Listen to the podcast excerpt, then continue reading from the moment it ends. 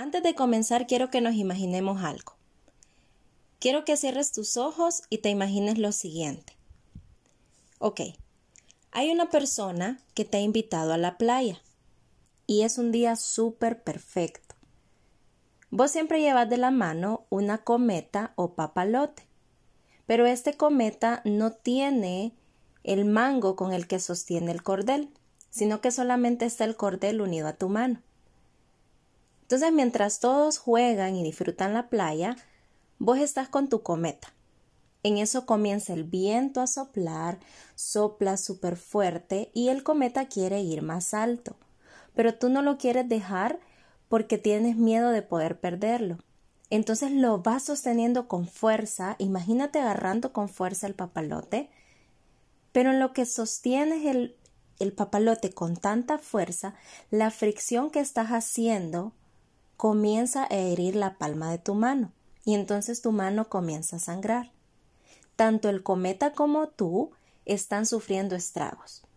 Entonces piensa, ¿dejarías ir el cometa o seguirías causando la herida en tu mano? Ya puedes abrir los ojos.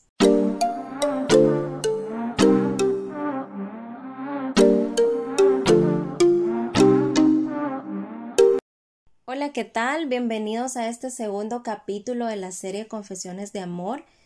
Quiero decirte que estoy muy alegre de, hacer este capítulo el día de hoy porque este era un tema que nos habían estado pidiendo por Instagram, por la página de Instagram.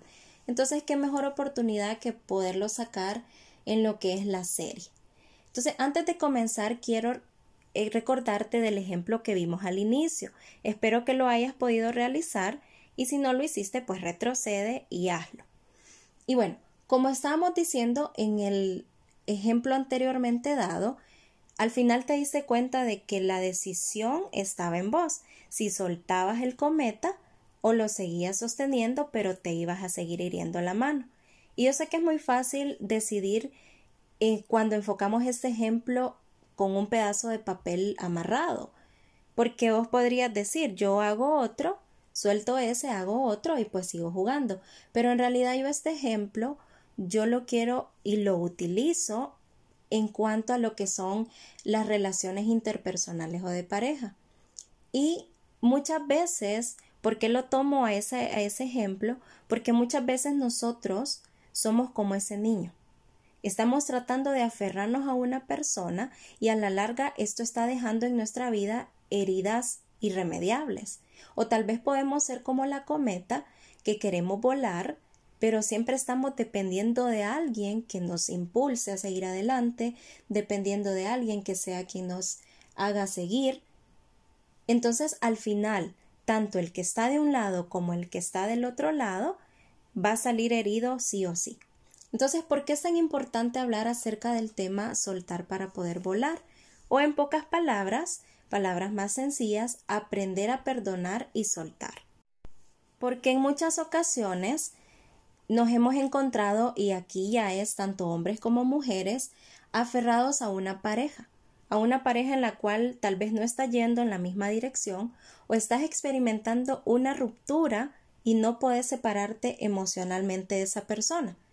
Y si bien sabemos, la pérdida es aquello que sentimos cuando se rompe el vínculo ya sea emocional, físico o fraternal que nosotros teníamos con alguna persona o con algo. Y en este caso, pues yo me quiero basar solamente en las personas. Entonces, el duelo es aquello que nosotros sentimos cuando perdemos ese vínculo, pero también es algo que sentimos no solamente cuando se muere una persona, sino que también nosotros lo sentimos y lo percibimos, aunque sea a una menor escala, cuando se pierde un trabajo, cuando se muere una mascota, cuando perdemos una amistad o una relación de pareja. Entonces, eh, también podemos percibir el, el duelo de esa manera. Y yo quiero decirte que Dios no quiere que nosotros estemos aferrados o endiosemos a alguien más que a Él. Y esto Él no lo desea porque Él sea egoísta, ¿verdad? Sino porque Él es un Dios celoso de nosotros. Él sabe lo destructor que puede llegar a ser en nuestra vida si nos aferramos a una persona, porque al final esto puede traer una falta de perdón, por causa de que la relación pueda fallar o por causa de tantas cosas. Y Éxodo 34:14 nos menciona, pues no adorarás a ningún otro Dios, ya que el Señor cuyo nombre es celoso, es Dios celoso.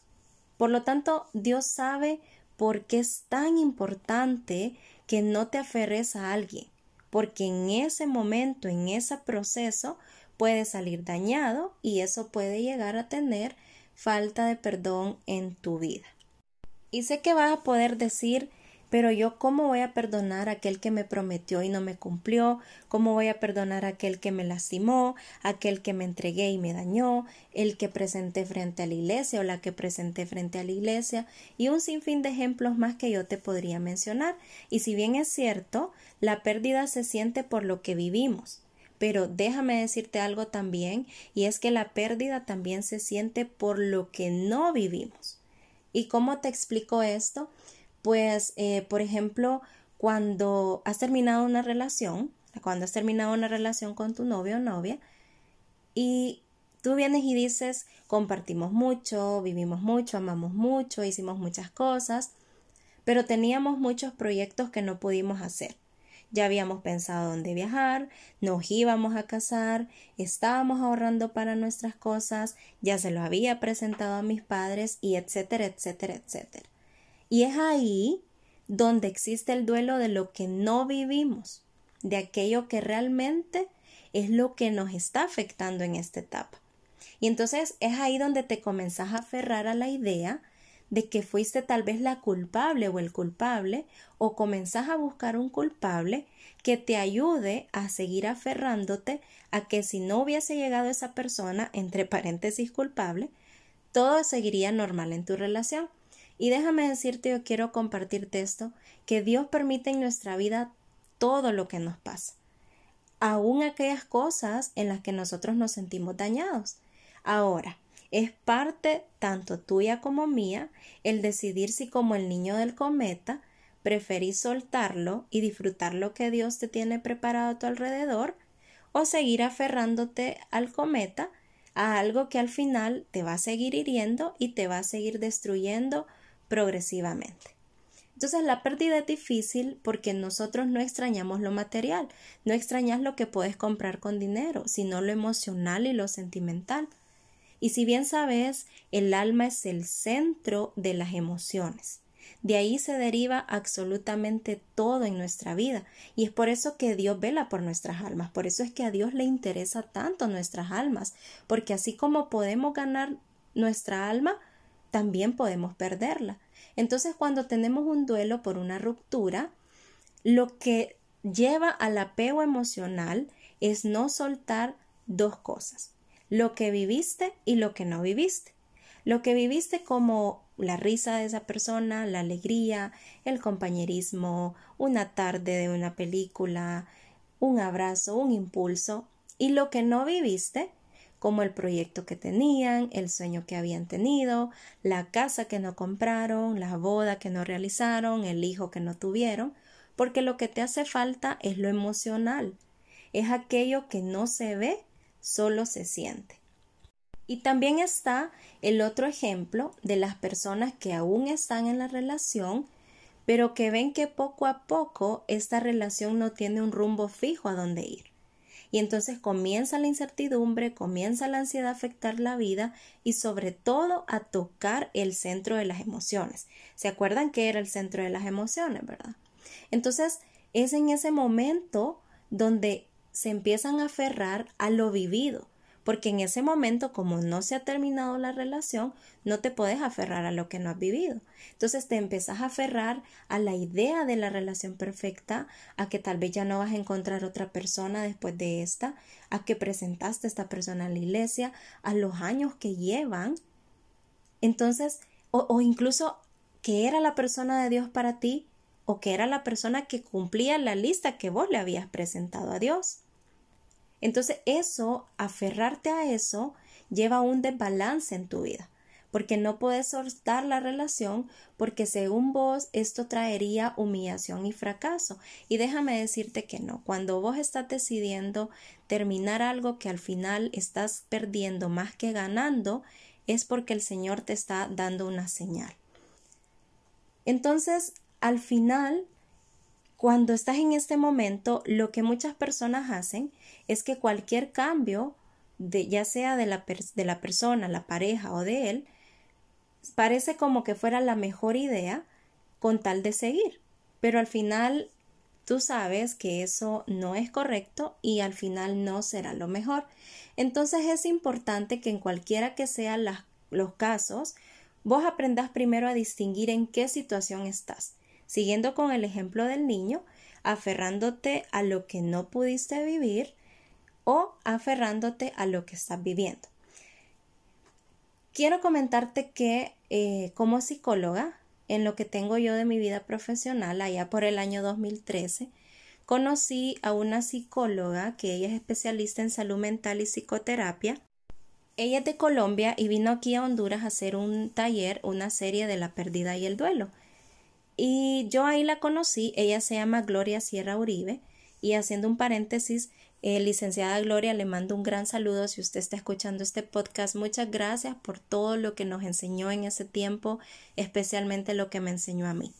Y bueno, cerrando paréntesis, cuando ella estaba firmando uno de los libros que me regaló, porque ella escribe libros buenísimos, eh, estaba platicando con ella y ella me decía una palabra que yo se las quiero compartir porque dejó una huella en mi corazón.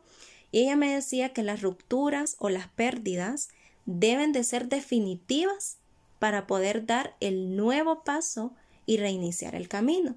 ¿Y qué me quiso decir con esto? Pues simple, que es necesario que nosotros aprendamos a soltar de manera definitiva lo que nos está dañando para poder volar a lo que Dios nos quiere llevar. Entonces, todo en nuestra vida es un proceso dado por Dios. Unos procesos pueden ser sencillos y con menos obstáculos y otros pueden ser duros, fríos y con mucho dolor. Pero sea cual sea el proceso, es necesario que nosotros aprendamos a poder despegarnos de aquello que nos está impidiendo el progreso de nuestro crecimiento.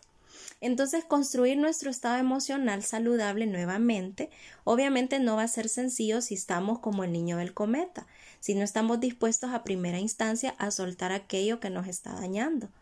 Entonces, en este caso, es recomendable que hagamos una construcción de nosotros mismos con una actitud persistente, sabiendo que en algún momento puede llegar a caer. Pero en Proverbios 24:6 dice que siete veces cae el justo y se levanta. Entonces debes de entender que al inicio esto no va a ser fácil, pero con una actitud positiva vas a poder superar el proceso, ¿verdad? El proceso de superación de la crisis, el proceso de desapego, el proceso de desconexión a aquel que tiene actitudes depresivas o negativas. Entonces, si en este momento tú estás pasando por algo así similar, es necesario que primeramente hagas un escáner de ti mismo y te coloques en el lugar en el que estás, si estás en el lugar del niño o en el lugar de la cometa.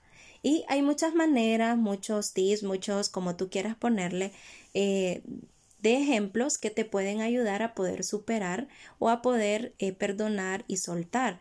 Pero para mí como psicóloga y como cristiana, yo quiero compartirte los que para mí son los cinco más importantes. Y aquí van. Número uno, que te perdones a ti mismo. Que te perdones lo que hiciste, lo que no hiciste, lo lleno, lo vacío, lo que diste, lo que no diste. Y una vez que tú te perdones por no haber alcanzado la relación perfecta o por no haber tenido el éxito esperado y saber que el proceso de una relación no es como que vayas a la pulpería y compres un número de la loto y que al llegar a tu casa solo vas a ganar, vas a entender que también estamos en la probabilidad de poder perder ¿Y por qué es tan importante que te perdones a ti mismo? Porque perdonarnos a nosotros mismos nos lleva a un proceso de restauración personal, nos lleva a un proceso de restauración en tu misma persona. Entonces, una vez que vos puedas perdonarte a vos mismo, también vas a poder tener el valor de perdonar a aquellas personas que en un momento te fallaron porque al final el perdón es un regalo. El perdón es un regalo que te das a vos mismo porque esto te ayuda a evitar que hayan raíces futuras de amargura que puedan crear carcoma en tu corazón. Número dos, renovar tu compromiso con Dios. Este ya es un allegado que yo coloco y vos podrías decir por qué es necesario o por qué lo pusiste en el número dos y no en el número uno. Y te voy a explicar. Es importante que nosotros primeramente podamos perdonarnos a nosotros mismos, saber de que errar es de humanos. Y una vez que nosotros perdonemos eso y no tengamos esa culpa, vamos a poder aceptar el perdón más bello de todos, que es el perdón de Dios. Y también esto te va a dar la fortaleza para que los demás cambios los puedas realizar Dios en ti y no vos a través de él. Nadie puede llenar vino nuevo en odres viejos. Por eso es necesario que primero te puedas perdonar a vos mismo para que así luego pidas el perdón de Dios, lo aceptes en tu corazón y puedas comprometerte con Él. Número tres, a la basura lo que es de la basura. Yo me acuerdo que mi papá, siempre que iba a botar algo, algún objeto o algo, él venía y me decía, si eso me sirve, lo guardo o lo reservo, pero si eso no me funciona, entonces es basura. Y nunca se me va a olvidar eso, de que a la basura lo que es de la basura. Y yo sé que se escucha un poco fuerte, pero realmente podemos decirle esto a todo aquello que te está dañando. Puedes ponerle en este momento tal vez cosas pequeñas como fotos, canciones, regalos, que será mejor que de poco a poco las vayas desechando o te vayas deshaciendo de ellas. Si bien es cierto, estas son cosas que en un momento te hicieron muy feliz, pero si en este instante te están haciendo recordar o te están haciendo aferrarte o seguir teniendo y sosteniendo ese apego, es mejor que las guardes o las deseches. Y no te preocupes, pues Dios irá delante de ti. Esto nos lo dice Salmos 34, 18. El Señor está cerca de los que tienen el corazón quebrantado y libra a los de espíritu abatido. Número 4. Renueva tu estilo de vida. Es importante que puedas ir renovando, así como renuevas tu mente y pensamiento, tu estilo de vida. Haz una lista de pros y contras. Nosotros en psicología a esto le llamamos equipaje y recursos. Equipaje es todo aquello que no necesitas algo que se convierte en un contra en tu vida es aquello que cargas, aquello que no te trae nada de beneficios y recursos son todas aquellas cosas, todos aquellos tips, todas aquellas metas que puedes llegar a alcanzar para la propia sanación de vos mismo. En 2 de Corintios 5:17 dice, de modo que si alguno está en Cristo, nueva criatura es.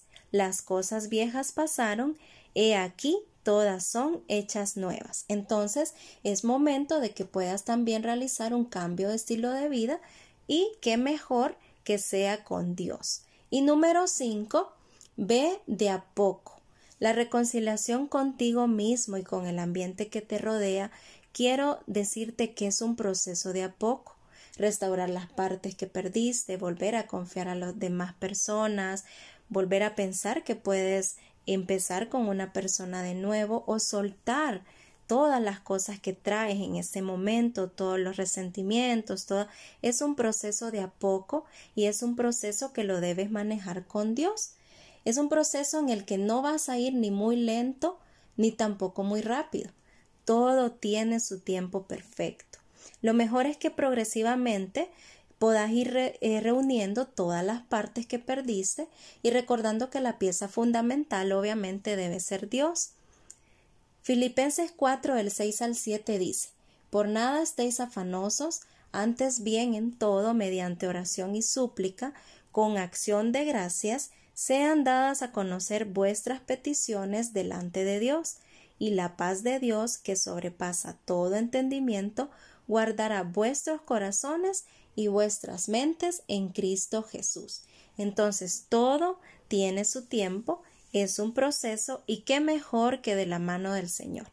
Entonces una vez que comiences el proceso de cambio, vas a entender por qué es necesario que a veces debamos pasar por algunos procesos. Con Cristo nosotros vamos a tener una visión futurista, no lo que ven mis ojos carnales, sino lo que vemos a través de los ojos de Dios. Y como dice Lamentaciones, el Señor no abandona a nadie para siempre. Aunque a veces trae dolor, también muestra compasión porque Él tiene un gran amor, Él tiene un amor inagotable. Él no se complace en herirte, Él no se complace en herir a la gente, ni en causarle dolor. Eso no le complace al Señor. Por eso Él está interesado en que puedas renovar tu vida con Él y soltar aquello que te está alejando de Él. Por lo tanto, yo sé que puedes descansar en Él y esperar que después de la tormenta venga la calma. Recuerda que los planes de Dios son mejores que los que nosotros tenemos. Así que yo te animo en este día a que puedas atreverte a soltar aquello que está dañando y atrasando tu propósito, tu progreso y tu proceso con Dios. Reconcíliate con el Señor, acéptalo en tu corazón como tu dueño y Señor de tu vida y realmente que vas a poder volar a lo maravilloso que Él tiene preparado para ti.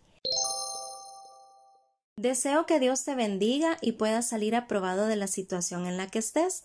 Recuerda seguirnos en nuestras plataformas digitales y si necesitas más consejo en cuanto a esta área, no dudes en escribirnos por Instagram como arroba ambos. Vamos a estar atentos a tu petición. De antemano te agradezco una vez más la sintonía con este capítulo y con cada uno de los episodios del podcast. Felicidades a la ganadora del giveaway de ayer y gracias otra vez por estar pendiente de nosotros. Te veo el próximo domingo.